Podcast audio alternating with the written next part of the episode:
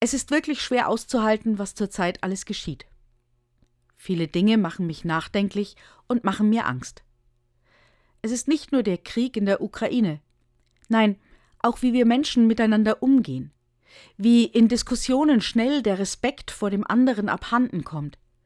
Wie viele darauf schauen, den eigenen kleinen Vorteil zum Schaden der anderen zu erlangen. Manchmal kann ich mich dann richtig in Rage reden und denken. So auch wieder gestern. Und dann, dann fällt mir beim Aufräumen im wahrsten Sinne des Wortes folgender Text in die Hände. Zwei Männer unterhalten sich.